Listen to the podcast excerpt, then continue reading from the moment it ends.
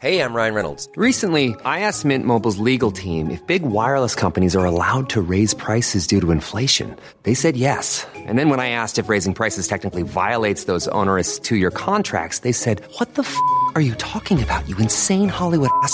So to recap, we're cutting the price of Mint Unlimited from $30 a month to just $15 a month. Give it a try at mintmobile.com slash switch. $45 upfront for three months plus taxes and fees. Promo rate for new customers for limited time. Unlimited more than 40 gigabytes per month. Slows. Full terms at mintmobile.com.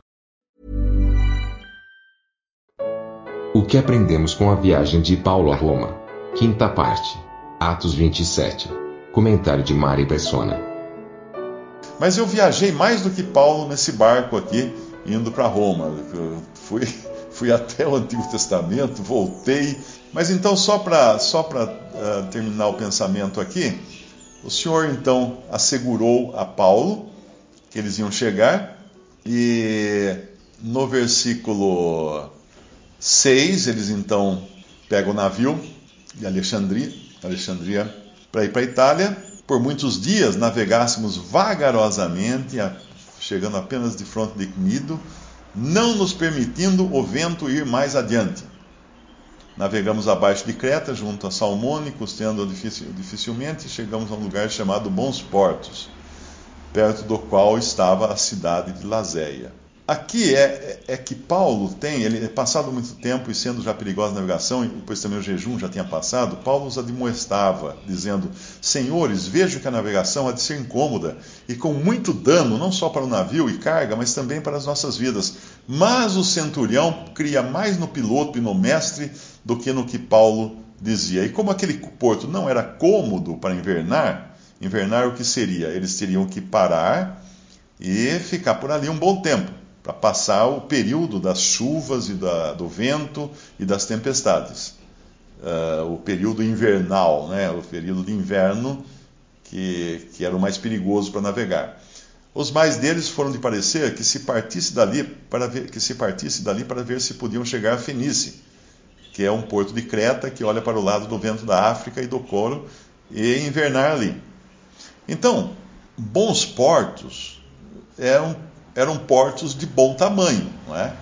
Porque Paulo admoesta eles. Gente, vamos, vamos esperar que a navegação vai ser perigosa se a gente continuar. Mas eles criam mais no piloto e no mestre do que no que Paulo dizia. Então, só para a gente encerrar, quando eu falo que, que Paulo se despediu dos anciãos de Éfeso, da igreja de Éfeso, ele a gente pode, pode usar isso também como um paralelo, ele estava se despedindo também da cristandade como um todo. Porque ali, dali para frente, não haveria mais os apóstolos para receberem revelações diretamente de Deus, para passarem, os profetas também do Novo Testamento, que recebiam o que era falado, eles recebiam diretamente do Espírito Santo. Eles, numa reunião na igreja, naquele, naquele tempo, ninguém falava assim, vamos abrir agora em 1 Coríntios. Não tinha 1 Coríntios, não tinha, não tinha nada. Eles liam sim as cartas que os discípulos, os apóstolos mandavam para lá e para cá. Tanto é que Paulo, ele fala, até uma vez, ele fala, essa carta vocês leiam aquela que veio de, que eu mandei para outra cidade, vocês leiam também. Então, então as cartas circulavam entre as igrejas, entre as assembleias, naquele tempo.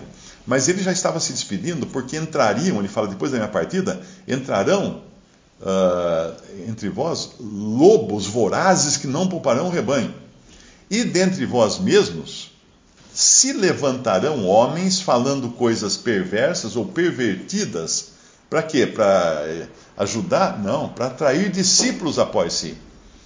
Então aí começava aquele problema de homens se levantando para criar um rol de, de pessoas em torno de si mesmos, para serem líderes dessas pessoas. Esse problema já começaria, já estava começando ali. Primeiro os lobos de fora e depois os próprios de dentro. Não necessariamente para destruir, mas para buscar seguidores. E é claro que com isso acabariam minando também o testemunho cristão. E Paulo então os entrega em Atos 20 ao, ao Senhor, a Deus e a sua palavra. Isso era o que ia sustentar os cristãos dali para frente. E quando nós vemos aqui eles recusando o conselho de Paulo, é mais ou menos o que Paulo fala em 2 Timóteo, quando ele fala até dos irmãos, ele fala: todos me abandonaram. Todos me abandonaram. A cristandade hoje é uma cristandade que abandonou Paulo, que ela está seguindo os conselhos do, do piloto e do mestre. Mas que piloto e mestre? O piloto das organizações cristãs, o mestre das organizações cristãs, os piloto, pilotos da filosofia humana. Eu, nós, eu, com os irmãos, nós temos estudado uh, numa outra live uh, Colossenses e das coisas que se introduziram na cristandade e que ali Paulo já falava aos Colossenses, já alertava que elas estavam já entrando. Uma era os raciocínios falazes ou, ou, a persuasão, a capacidade de persuasão. Homens usando técnicas persuasivas, porque elas existem e são muito usadas também. Qualquer advogado estuda para fazer isso num tribunal, para defender que o, o que matou, o que matou a vítima não foi o seu, não foi uh, excelentíssimo juiz, não foi o meu cliente quem matou a vítima com um tiro foi a bala do revólver. Aí os advogados fazem esses malabarismos para defender o cliente. Então, existe isso, essa oratória, essa, essa capacidade de persuasão. Isso entrou na cristandade. Leia, leia uh, Colossenses capítulo 3, ele fala dessas quatro coisas: a, a capacidade de persuasão, palavras persuasivas, ele fala disso, e isso é o que mais tem hoje na cristandade ele fala dos judaizantes, ele fala do legalismo, isso está entrando com tudo agora. O que mais tem agora é cristão fazendo de conta que é judeu, falando, falando hebraico, falando o nome de Jesus em hebraico, que não pode, senão não salva, se não falar em hebraico, usando aquele capzinho na cabeça, roupinha de judeu, candelabro tal, fingindo que é judeu. Então tem palavras persuasivas, judaísmo ou judaização do cristianismo, não é? Filosofia, filosofia está entrando com tudo hoje na cristandade. E a quarta coisa é o misticismo. Misticismo. Ah, eu tive uma visão, ah, um anjo, ah, não sei o quê. Teve alguém que mandou uma foto, Mário, olha só, um anjo deve ter aparecido no meu batismo, porque alguém bateu a foto do, a foto do meu batismo, está vendo essa luz descendo do céu na minha cabeça? Falei, cara, quem bateu a foto enganou você. Daí eu mandei uma foto minha, fazendo assim, com cara de, cara de santo olhando para cima, e tem um efeito no, no celular que você põe uma luz vindo de cima, assim, então dá aquele efeito de, de quem é, é muito santo com uma luz vindo de cima. Falei, cara, ele ficou bravo comigo. Eu falei, nem mande essa foto do seu batismo, que as pessoas vão dar risada de você. Ele ficou bravo, porque ele acreditava piamente que o Espírito Santo naquela hora estava descendo em cima dele, ali na, naquele, naquela lagoa. Então, gente, essa, esse é o misticismo. Esse é o misticismo que invadiu a cristandade. Então você tem, de um lado, as palavras persuasivas, do outro lado, você tem o judaísmo, o judaísmo, o legalismo judaico, cultura judaica invadindo o cristianismo. Depois você tem a, a filosofia humana, porque você vai assistir um culto aí de um pastor, de uma pastora hoje, que está cheio por aí, elas vão falar de filosofia, como, como cuidar dos filhos, como agradar o marido, como não sei o quê, papapi, como viver, como... filosofia puramente filosofia. Você pega um livro, um livro dito, compra numa livraria cristã, um livro que é dito cristão, você lê, lê, lê, lê, não sai de filosofia. Ele só filosofa. Pega um livro de, de um filósofo ateu, ele vai falar as mesmas coisas, porque é filosofia.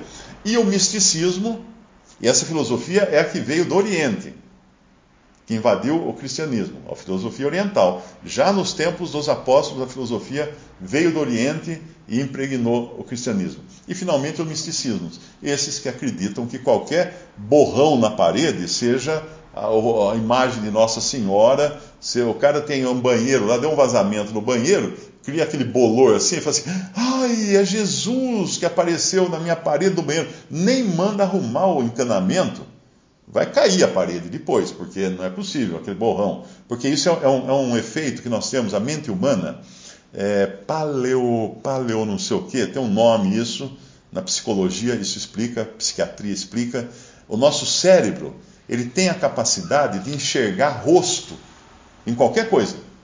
Qualquer coisa. Você põe um, um, um bule, um, um bico, da, uma chaleira com aquele bico, se você colocar dois botõezinhos do lado do bico, a pessoa fala assim: é, é a cara do meu, do meu cunhado, que tem o um nariz grande, é ele, olha, estou vendo a fotografia dele.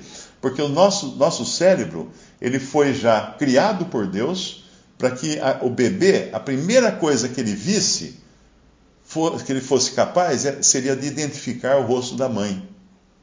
Porque senão ele ia abraçar um vaso que tem do lado ali, ele ia querer mamar num, num, num, na cômoda ou qualquer coisa. Mas tendo essa capacidade que nós temos de em tudo enxergar um rosto, essa capacidade faz com que as pessoas enxerguem tudo. Então o cara vê um bolor na parede, ah, viu Jesus. Vê um, um tronco de árvore com uma casca meio torta, ah, é Nossa Senhora. Vê não sei o quê, ah, olha para a nuvem e fala assim, ah lá, eu estou vendo Deus vindo do céu. Tem muitas fotografias assim, né? Ai, olha, é Deus, é, é Cristo cavalgando um cavalo, estou vendo nas nuvens. É, daí o problema é que bate um vento, a nuvem vira uma outra coisa. Não, não tem nada, nada a ver com aquilo. Então, isso é misticismo. Misticismo, acreditar que coisas dão sorte, que coisas acontecem porque alguém olhou meio torto para você. Se a pessoa olhar torto para você, manda ela procurar um, um oftalmologista. Ela está com problema de, de estrabismo, alguma coisa assim. Mal olhado, mal olhado, manda também procurar médico, né? Não, ele veio com olho gordo. Bom, então manda pingar aquele açúcar em, em gotas uh, que não tem, não tem saca, aquele que não engorda, né? Aqueles negócios que pinga no café, manda pingar no olho, aí não vai ficar com olho gordo, vai ficar com olho mais magro. Então fuja de tudo isso, fuja das pareidomia. Isso, pareidomia, essa é a palavra que eu queria achar agora. Então fuja de tudo que é misticismo, de tudo que é místico, de tudo que é supersticioso, de tudo que faz achar que existem forças conspirando contra. A pessoa pergunta para mim assim, mas escuta, essa semana fizeram magia negra para mim. Eu falei, meu amigo, se fizeram, que se dane a magia negra. Se você é um crente realmente em Cristo Jesus, um salvo, nada, nem o Satanás pessoalmente pode fazer mal a você sem antes pedir permissão a Deus, como ele precisou fazer com Jó. Para pôr a mão em Jó, ele precisou da autorização de Deus. Então descanse. E se Deus autorizar, vai ser para o seu bem, não vai ser para o seu mal. Percebe?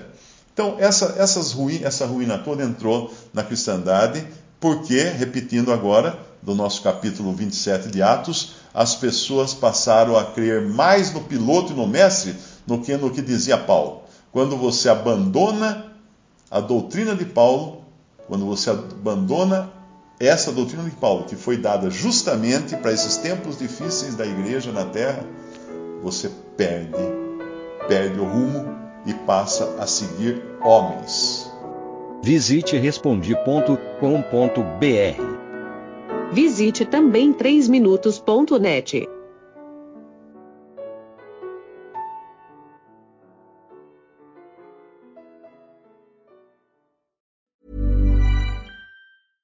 Imagine the softest sheets you've ever felt. Now imagine them getting even softer over time. That's what you'll feel with Bowl and Branch's organic cotton sheets. In a recent customer survey, 96% replied that Bowl and Branch sheets get softer with every wash. Start getting your best night's sleep in these sheets that get softer and softer for years to come. Try their sheets with a 30-night guarantee. Plus, get 15% off your first order at bowlandbranch.com. Code BUTTERY. Exclusions apply. See site for details.